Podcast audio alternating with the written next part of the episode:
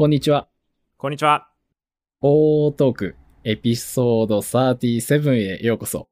このポッドキャストは、興味あることはやってみたい行動派の男二人が、好きなことや普段考えていることなどを、ゆるくゆるく話していくポッドキャストです。この番組ではノートにて OO マガジンを発刊しています。エピソード内で話したネタのリンクや編集後記など、最新エピソードの記事は無料でお楽しみいただけます。エピソードをより楽しんでいただけるコンテンツを発信しておりますので、概要欄のリンクから OO マガジンを読んでいただけると幸いです。はい、37回。えーっとですね、最近天気が良くなってきまして、えーどうやら梅雨明けが、梅雨明けがね、発表されましたけど、関東も。えー最近ですね、在宅ワークも結構増えてきたり、えーなんていうんですかね、あんま外に出ないことが多くて、人とあんま話す機会なかったんですけど、この間スーパー行って帰りにですね、久しぶりに、えー人とお話をしまして、えー何かって、ちょっとおばあちゃんに話しかけられたんですけど、えー久しぶりにね、えちょっとお話ができてほっこりしましたと、えいうところで、今回も よろしくお願いします。マクマクマンです。なんちゅう話ですか、それは。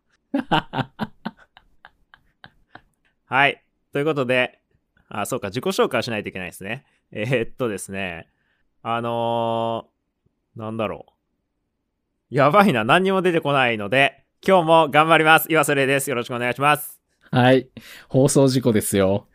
いや、やばいな。いや、おばあちゃんとか言い出すから、ちょっとね、あの、飛びましたね。なんで？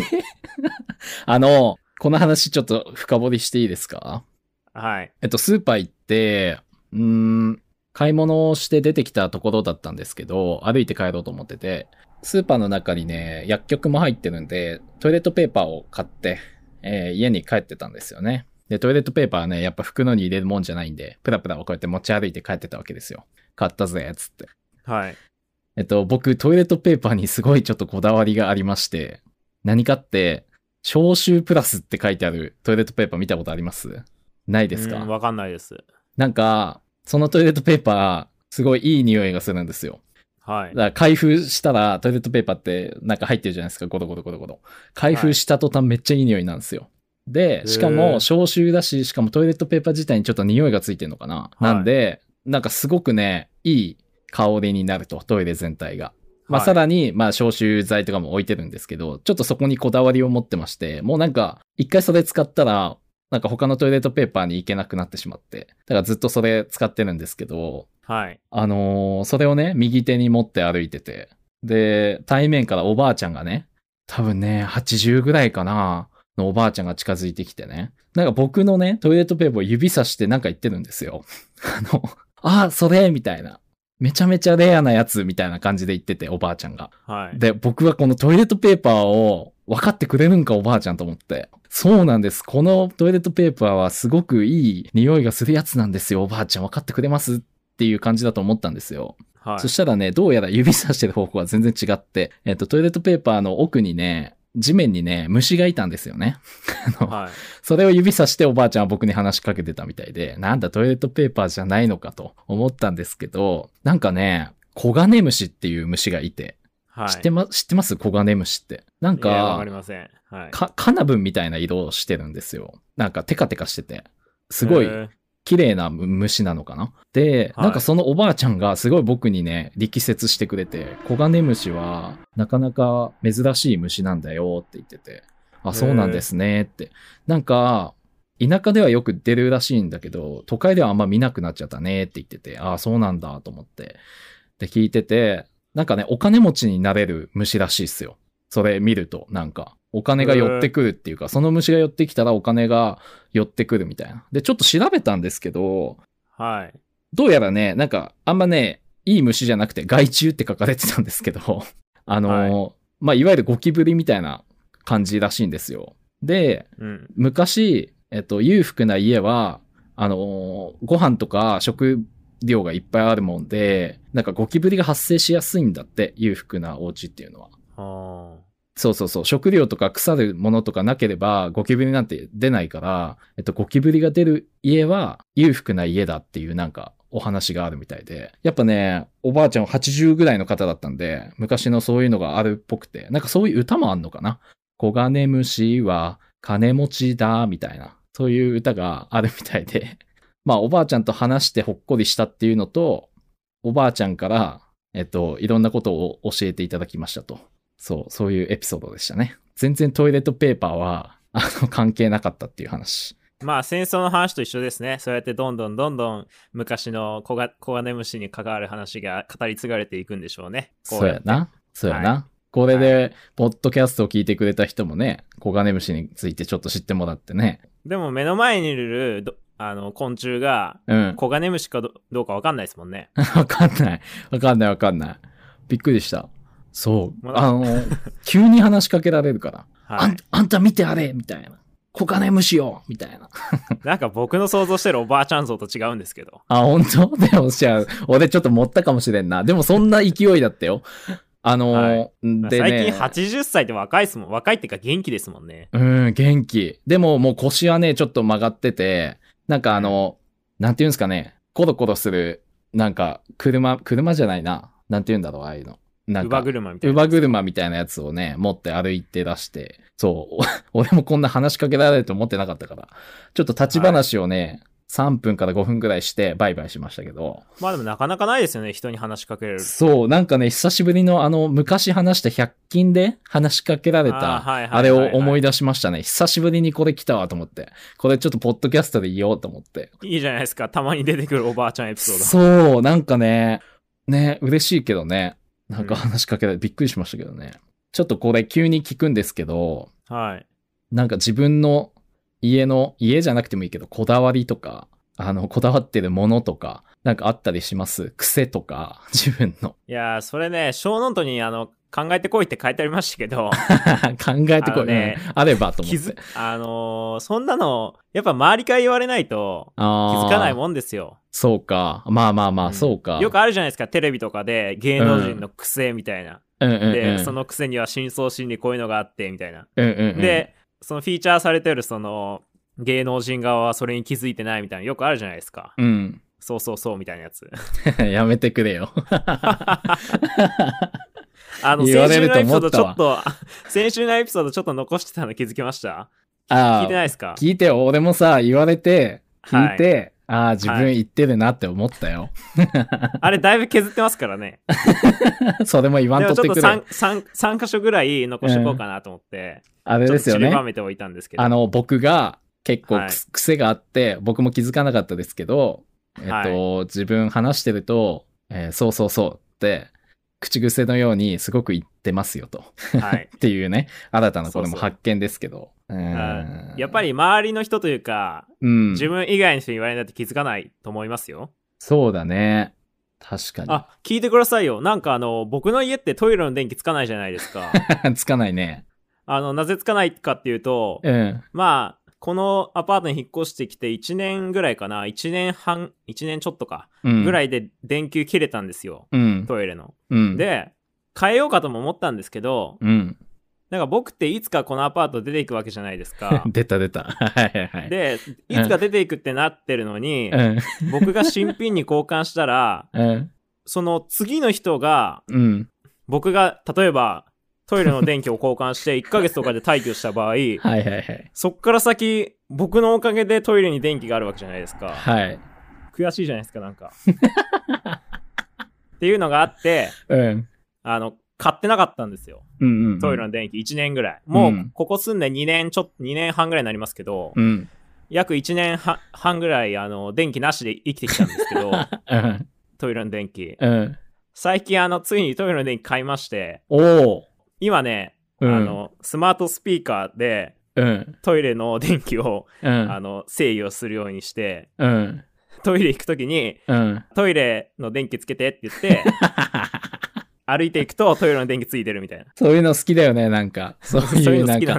それさ、次入居した人は何どうすんの？そういう、あのー画期的なアイテムがついてるってことでしょ？次入居したあ、人。画期的なアイテムはついつかないです。なんかあの、その、何天井に取り付ける式のでライトなんですけど、僕の家のトイレ。うんうんなんかそれ、取り外せなくて、どんだけや頑張っても。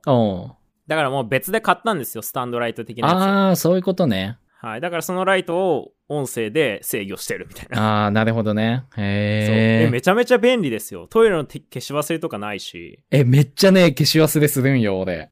そう、なんか、あのーあ、ついてたわ、みたいな。そうそう、なるじゃないですか。なる、なる、なる。絶対ならないですからね。え、でもそれ自分で言わなあかんのでしょ？アレクサ、はい電気消しといてって。はい、言わないといけないですよ。ああ、それ忘れそうだもんな、俺。普通に。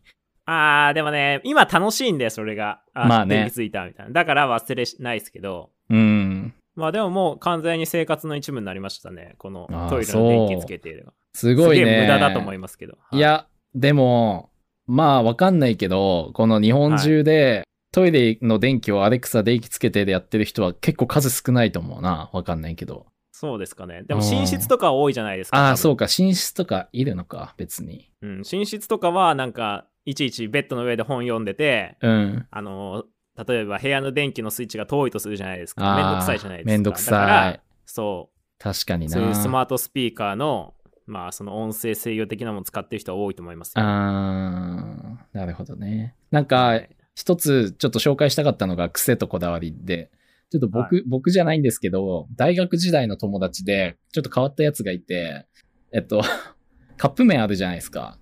はい。僕もカップ麺とか、まあ、大学時代とかね、あの、みんなで研究室でいっぱい食べたりとかしてたんだけど、あのね、火薬ってあるじゃん。ふにゃふにゃした。あの、湯入れると、ね、えーキャベツとかなったりする火薬。はいはい、なんか火薬がどうも苦手なやつがいて、あの、なんでですか？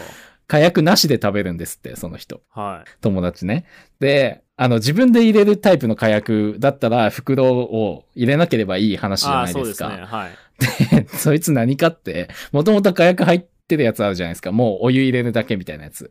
あの、カップヌードルとか一番有名なやつ、カップヌードルとか入ってますね。とか、ペヤングとかも、もう火薬が入って、あかあペヤングペヤングどうだったかな？わかんないけど。まあ、とりあペヤングえず、火薬入ってないでしょ。入ってないかペヤングで火薬入ってたら、勇気ったら全部出てくるじゃないですか。え？ペヤングでも火薬入ってるよ。自分でももともと入ってるんですか？いや、自分で入れるか、わからんけど、え、でもい、あの、僕、あの、うん昔、それこそ、カップ焼きそばうん。で、うん。最初にソース入れて、うん。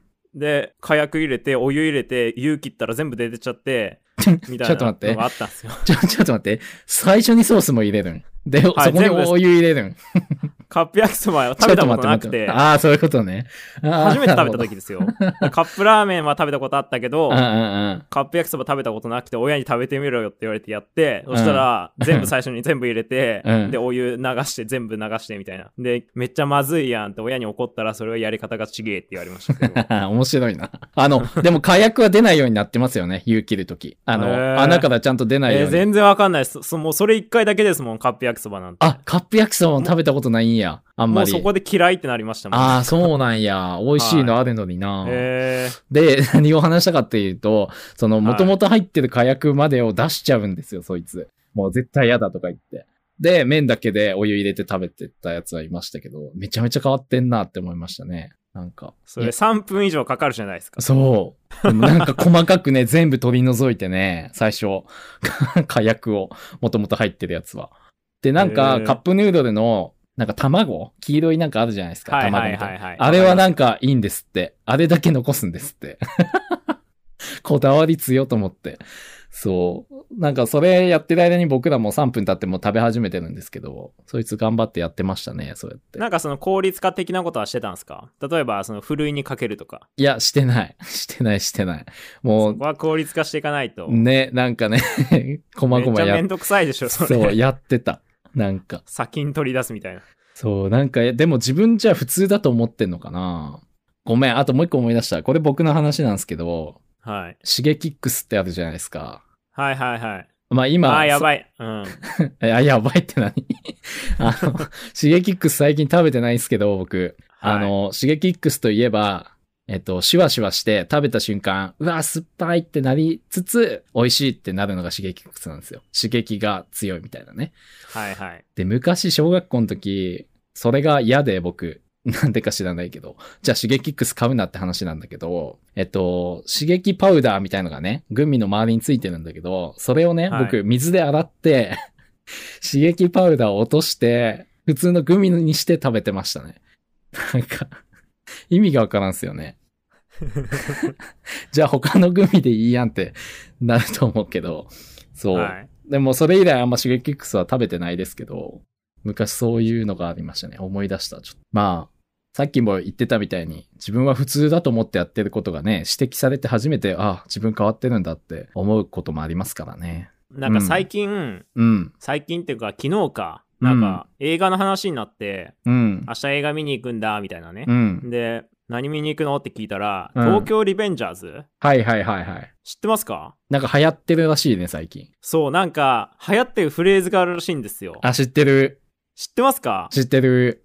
なんか、なんか流行ってんなって思ってて、ただそれが東京リベンジャーズとは、なんか違うものだと思ってたら、はい。どうやら昨日僕たまたまは判明してそれが、あ、このセリフって東京リベンジャーズのやつなんだっていうので、点と点が繋がりましたね、昨日。僕そのセリフ知らなくて、おーおで、なんか昔誰かのスストーリーかなんかでー、うん。めちゃめちゃガンつけて、うん。なんかそのセリフ言ってるやついねえよな、みたいなやつはいはいはいはいはい。を言ってるストーリーを見たことあるんですよ。うんうんうん。でめっちゃ柄悪いやんと思ったんですけどう、んうんうん。でそれこそ点と点で言えば昨日やっとつながって、うんうんあそれはこの流行ってるフレーズを言ってたんだみたいなあはいはいはいはいはいはい。僕からしたらめっちゃ柄悪い女の子やんって思ったんですけど。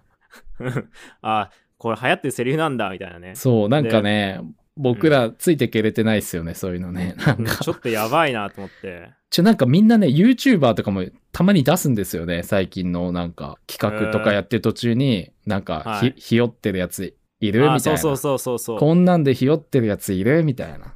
はいはいはい、はい、いねえよな。おっしゃなんとかだみたいな。っていう、はいその流れ。なんか、なんかみんな面白いなって思いますよね。なんかその流行りにみんな乗ってくんやなってめっちゃ思うけど。なんか、すごいよ。今、漫画とアニメと実写の映画か、今、やってんのかな。へー。ちょっと見たくなりましたもん。あ、本当？俺全然思わんもんな。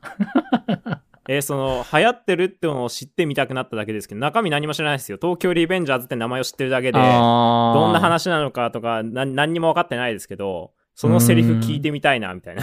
ああ、なるほどね。なんか、は流行ってるってなったらもっと見たくなくなっちゃう人なんだよ、俺。でも結果ね、なんじゃあ一生トーク流行ってほしくないですね そう、結果、結果でもこそっとどっかで見るんだけどね。まあ、とりあえず見たけど、みたいな。っていう人、俺、多分。嫌いですわ 面白い。面白い。俺もね、嫌いだわ、多分自分みたいなタイプ。はい、面白い。はい、じゃあちょっと本編に入るというかはい、そうですね。出囃子はそんなところでえっと、何からなんかいこうかな。何個かありますけどどうしますか？まあでも、全部似たような話だけどな。まあ確かに。まあいいんじゃないですか？この時代は変わるっていうので。このえーツタヤのやつツタヤ。えっとね、僕、ツタヤユーザーっていうのはね、知ってますよね。あの、サブスクがどうも苦手で、ツタヤ行って、映画を探して、あ、これ見てみようとか、わ、これ面白そうだったけど外れたとか、っていうのが好きな人なんですけど、はい。えっとね、ニュースでね、今日見たのかな？昨日の夕方ぐらいにニュースになって、今日の朝たまたま見て、うんと、ツタヤの、えーフランチャイズ74店舗がレンタル終了しますと。はい。で、僕今日朝寝ぼけてみたんで、はい。あ、ツタヤってレンタル終わっちゃうんやって思ったんですけど、はい。どうやら違うみたいで、その、あそうなんですか？フランチャイズの、えっと、トップカルチャーっていうフランチャイズやってる、ツタヤのフランチャイズやってる店舗が、えっあそういうと、ことなんですかレンタルルを休止すると。休止っていうか終了すると。そう、僕も焦ったんですよ。え、ツタヤもう終わっちゃうんみたいな。マジかとか思って、これは、はいポッドキャストで言うしかないと思ってて、はいだけど、よくよく見たり、よくよく調べると、フランチャイズ74店舗、全国の。まあ、ツタヤなんてもっといっぱいあるんですけど、店舗。2000何本あんのかな？わかんないけど。のうちの74店舗、トップカルチャーがフランチャイズをやってる74店舗で、えーレンタルは終了しますよ、ということですね。そなんう。だ でも、でも僕思うんですよ。これは、なんか先書きに過ぎないというか、日本語わかんないんで俺あんま言わないですけど、なんていうの？あの、そういう日本語あるやん。あの、序章に過ぎないそうそうそうそう、そういう感じ。そうそうそう。はい伝わって、そういう感じね。そう、女 女装に、女装に過ぎんのよ、これは。だから、あのーまあね、今って CD とかも売れない時代じゃないですか。はいはいはい。で、ツタヤって映画ももちろんそうですけど、CD もレンタルやってて、まあゲオとかそういうのもそうですけど、結局 CD をレンタルする人の需要って最近どうなんだってなったら、激減してると思うんだよね。やっぱり。だから、この74店舗っていうのは始まりに過ぎなくて、もうそろそろレンタルっていう時代が、ちょっとお終わりを迎えるのかなと、ちょっとね、焦ってる、焦ってはいないけど、ちょっと悲しいなって思ったっていう記事ですね、これは。でもこのレンタルっていう話だとその終わりに近づいてるかもしれないですけど、うん。それに何取って変わってシェア、シェアが増えてきたじゃないですか。あー、確かに。これって言い換えみたいなもので、レンタルは終了するかもしれないけど、CD、まあ CD か DVD かブルーレイかわかんないけど、うんそのシェアはあるんじゃないですか。あー言い方変え。て、シシェアね。はい、シェア。なるほどだ。って、レンタルなんてシェアみたいなもんで、もんじゃないですか。まあ確かに確かに。一枚をみんなで楽しむみたいなね。うーん、うん。だから、レンタルはなくなるかもしれないけど、シェアが名前を変えてね、何でもそうじゃないですか。まあ確かに。名前を、名前を変えて、手を変え、品を変え、じゃないですけど、うーん。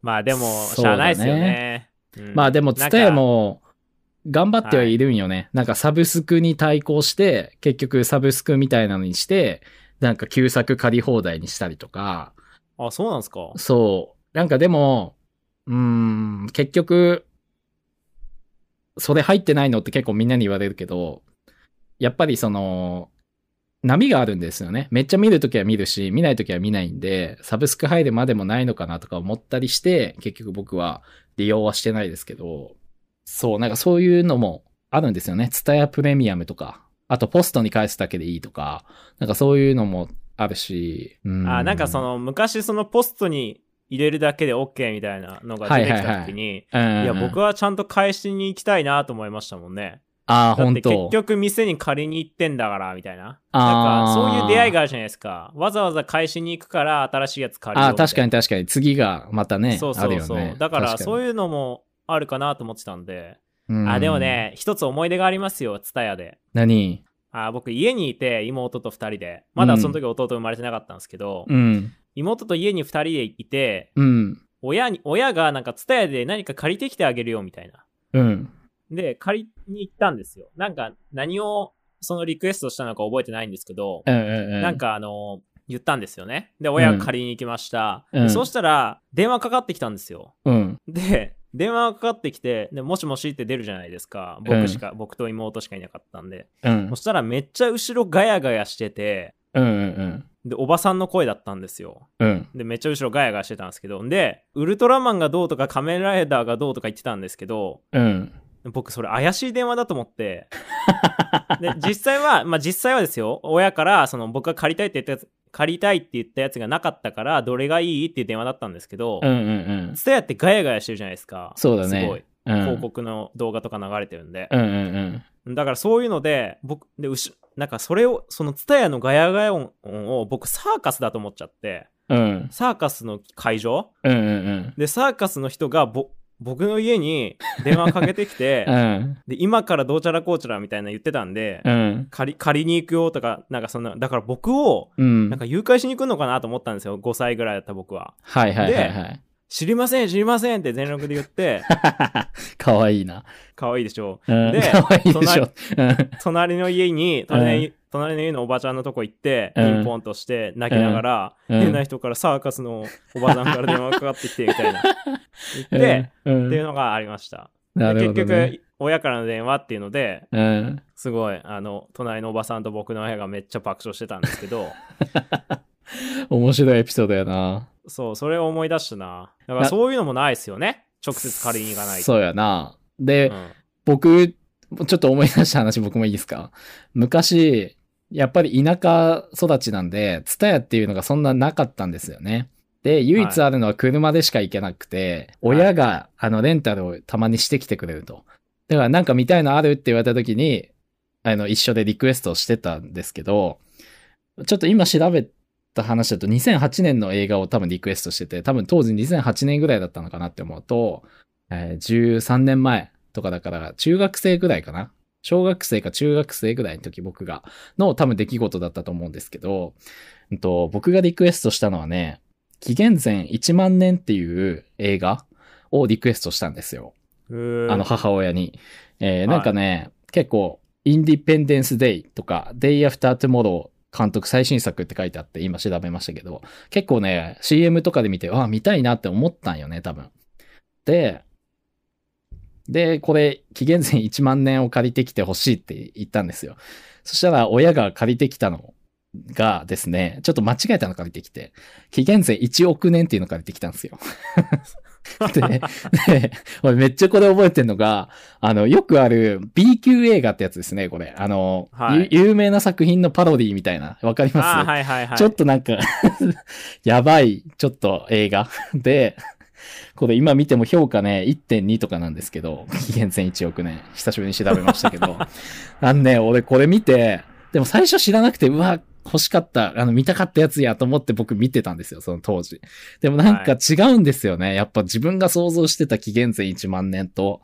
で、僕そこまで脳がなかったんで、最後まで見て、そしたら名前見たら全然違う映画で、うわーってなったのをめっちゃ思い出しましたね、今。そう。だから僕と映画の出会いはこういうとこからだったのかもしれない。だからこんななんか名前ちょっと違うだけでこんな映画ってあるんだとか、その経験が今の僕を作ってるかもしれんですね。だからやっぱね、お店に行って、自分の目で見て、ちょっとこう選んでくるっていうのはすごいね、僕は好きですね。いろいろまあで。もそうなると、そう考えるとサブスクでも YouTube でもそうですけど、うん Netflix とかね、それも勝手になんか勝手に始まるじゃないですか。うんうんうんうん。YouTube とかそれこそなんか勝手におすすめしてきて、勝手に流れる、自動再生、まあ設定してたらですけど、はいはいはい勝手に流れるじゃないですか。うん。あれもある意味、その、店舗に行ってうん。の偶然の出会いとほぼ一緒じゃないですか。まあ確かに確かに。勝手にね、流れてくるから。うん。そう。まあちょっとずつ、レンタルはシェアに変わっていくんでしょうね。そうやな。で、レンタカーもシェアカーだしね。その、続きって言ったら続きかわからんけど、ツタヤのっていう、この次の VHS? はい。あ、そうそう。まさかの VH VHS 復権、渋谷のツタヤがビデオコーナーを拡充したわけっていうやつですけど、うん。VHS って何ですかってやつですよね。そもそも。はい。僕は知ってますよ。VHS 何ですか ?VHS って。え、いわゆるあの箱型のビデオですよね。ビデオ。あの黒いテープがさ、右と左にあって、昔、僕は小学校の時とか VHS でしたね。みんな通ってきてるんじゃないですか ?VHS はどうですか？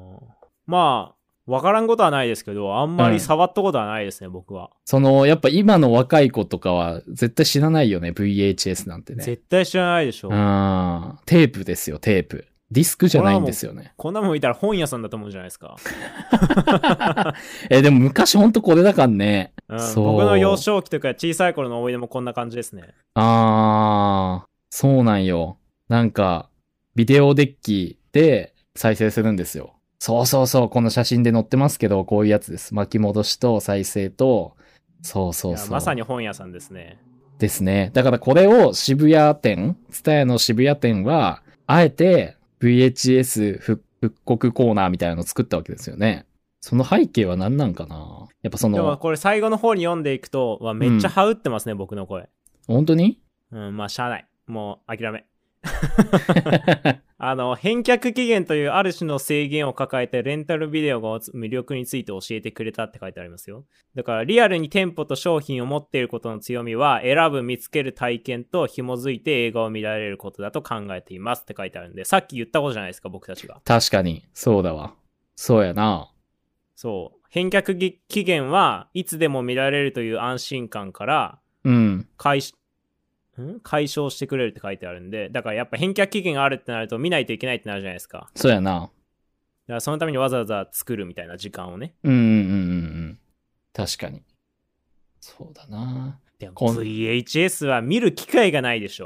確かに。でもその、あの、ビデオデッキも貸し出ししてるって書いてあるね。あ、それも貸し出ししてくるんそう、ですか？か書いてある。貸し出しもマイバッグ持ってかかないといけないじゃないですか。そうそうそう。あの それをわざわざレジ袋に入れるとかなかなかないからね。あの、あ、そうそう、あの、ああいうツタヤとかって返すときって、なんかすごいでっかい箱の中にボーンって投げるじゃないですか。はいはいはいはい、はい。そんなこともできないですね、その VJ、ガチャンって、ドカンって。ガチャ、ガチャンでもう終わりですよ。もうぶっ壊れますよで。しかも前の人も VHS をそこに入れてたとしたら、VHS と VHS 同士のガッチャンコがあるわけやん。そこには。はい。ガッチャンガッチャンみたいなね、そういうのがね。もうなんか粗大ゴミ置き場です。そうそうそう。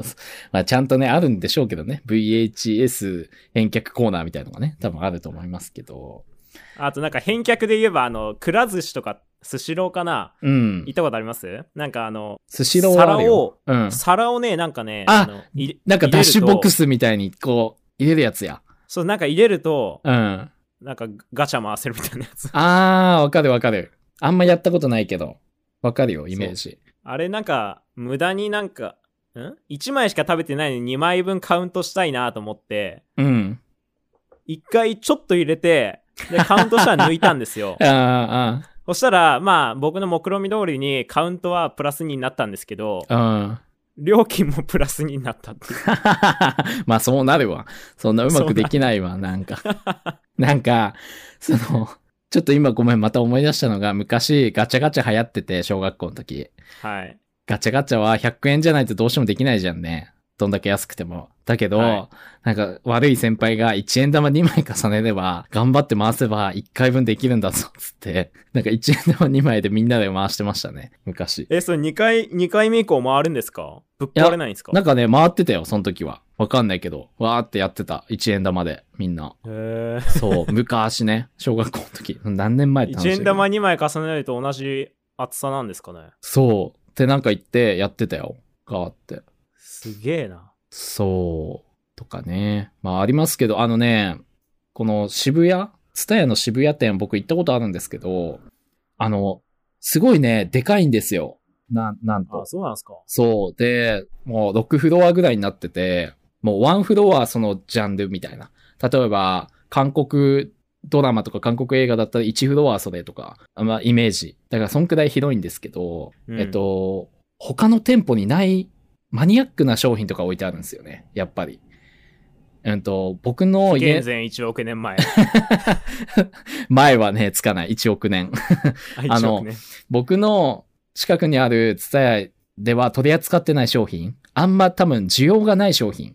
えっと、例えば CD レンタルとか、えっと、あんまメジャーじゃない人たちのやつとかが置いてあったりするんインディーズとですよ。かってことですか？そうそうそう。だから、えっと、ラドウィンプス、まあ僕ら好きで、ラット会っていうのもやりましたけど、ラドウィンプスで言うと、えっと、ファーストアルバムじゃなくて、ファーストシングルとか、えっと、みんなね、3枚目とか4枚目のアルバムは好きだから、どこの店舗行っても置いてあったりするんだけど、ファーストシングルの中のカップリングの曲が CD 音源で欲しいなとか思った時があって、僕、好きすぎて。えっと、でも、家の近くのツタヤさんは置いてないんですよね。で、調べたら、やっぱ、渋谷で取り扱ってたり、そう。だから、もし、まあなんか行く機会があるかわかんないですけど、ちょっとね、行ってみても面白いかもしれない。なんかいろんなものに出会えます。マニアックなのもあるし、そうそうそう。いろんな映画もあるし。で、検索コーナーの、検索のさ、あれ、あるじゃん。わかる？パソコンみたいのがあって、パソコンじゃないな。タブレットみたいのがあってさ、検索できるやんね。どこの棚に置いてありますみたいのが。はい。どの店舗にも多分1個ぐらい置いてあると思うんだけど、ツタヤはね、めちゃめちゃそれがある。なんか、6、7、8、9、10個ぐらい、そのフロアに。だから、みんなそこで立ってみんな調べて、棚が多すぎるもんで、時間がないじゃんね。目的のとこにたどり着かないから、どこに置いてあるのってなっちゃうから、その、調べる端末がめちゃめちゃ置いてある。渋谷のツタヤさんは。と、あとカフェが入ってんのかなツタヤの中に。確かそんなような。で、スクランブル交差点を見渡せるようになってたような気がする。違ったかなそんなようなとこですけどね。だから VHS がもし復興したら、ツタヤのレンタルは果てしなく終わりを告げず、ずっとなんかね、残ってくかもしれんね。もう期待してますよ。もうツタヤさんを僕大好きなんで、もう期待してます。はい。じゃあ次。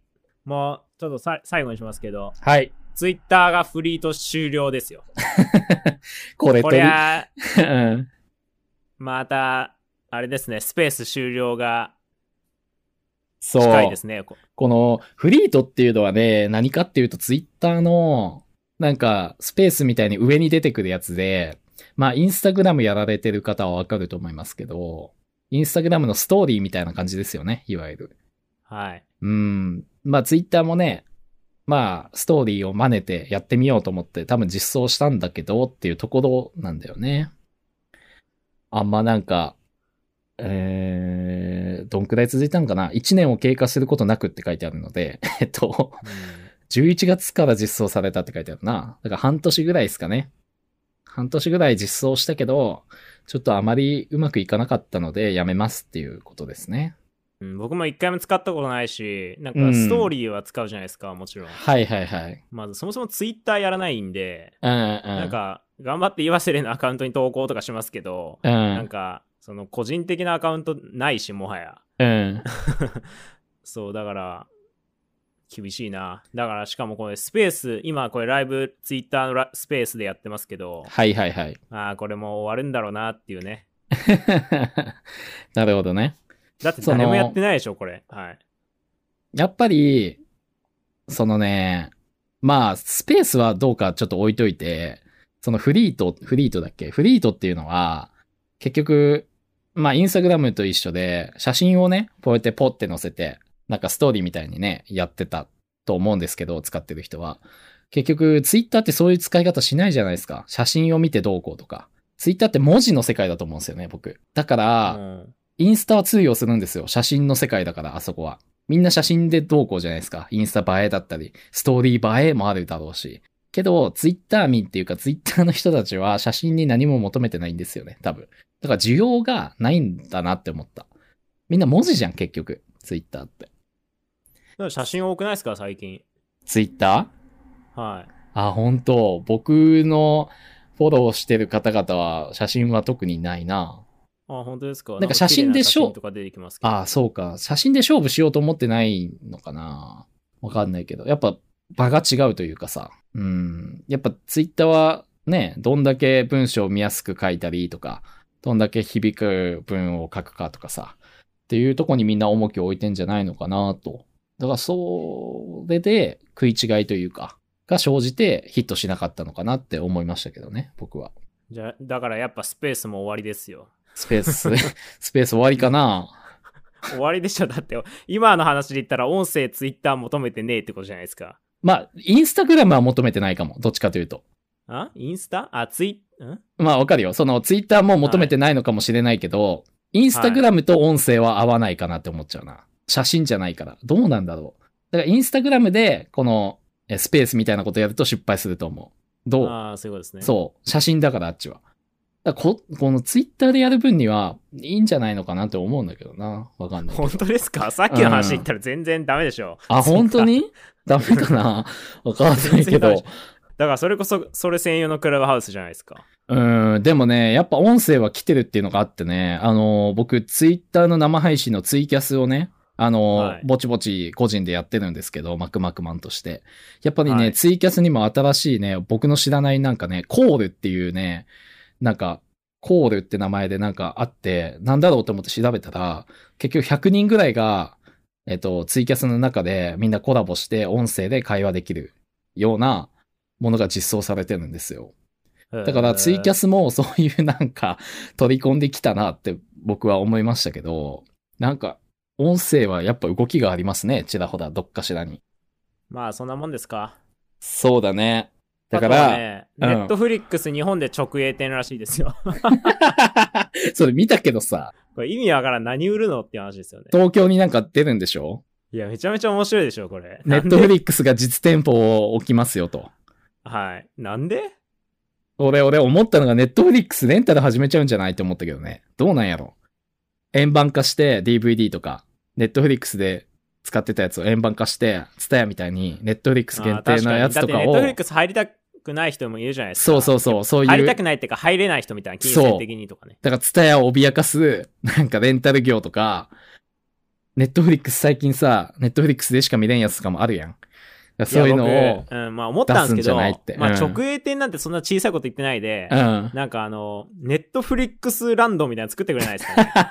それこそ何やるん？ネットフリックスランドで。え、いろいろあるじゃないですか。ネットフリックス見てないからわかんないかもしれないですけど、うんうんうん。いろいろあるんですよ。何？例えば、ユニバーだったら、うん。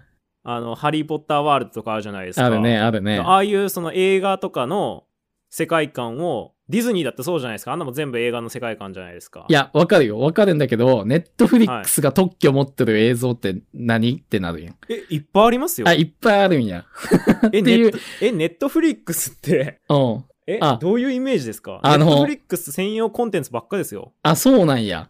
ネットフリックスが作ってるんですからね、映画とか流行ってるやつ。あー、そうなんや。はい。そんな、ツタヤと一緒、ツタヤワールドとは違いますよ。あの、誰かが作った商品をサブスクで出してるだけなのかああー、なと。違います、違います。だから、あの、イテウォンクラスとか流行ったじゃないですか。うん。あれもネットフリックスのコンテンツですからね。ね、うーでもね、韓国人、韓国ドラマをネットフリックスで流してるわけじゃないですからね。あ、そうなんや。はい。権利を買ってやってるわけじゃなくて、その権利は、権利というか作ったのはネットフリックスみたいな感じで全裸監督もそう。ですけ全ど。裸監督もそうか。だかああ。ら全裸監督のあるんですよ、アトラクションが。ああ、だ、最初はカフェぐらいから始めたらいいかもね。ネットフリックスカフェみたいな。どうなん？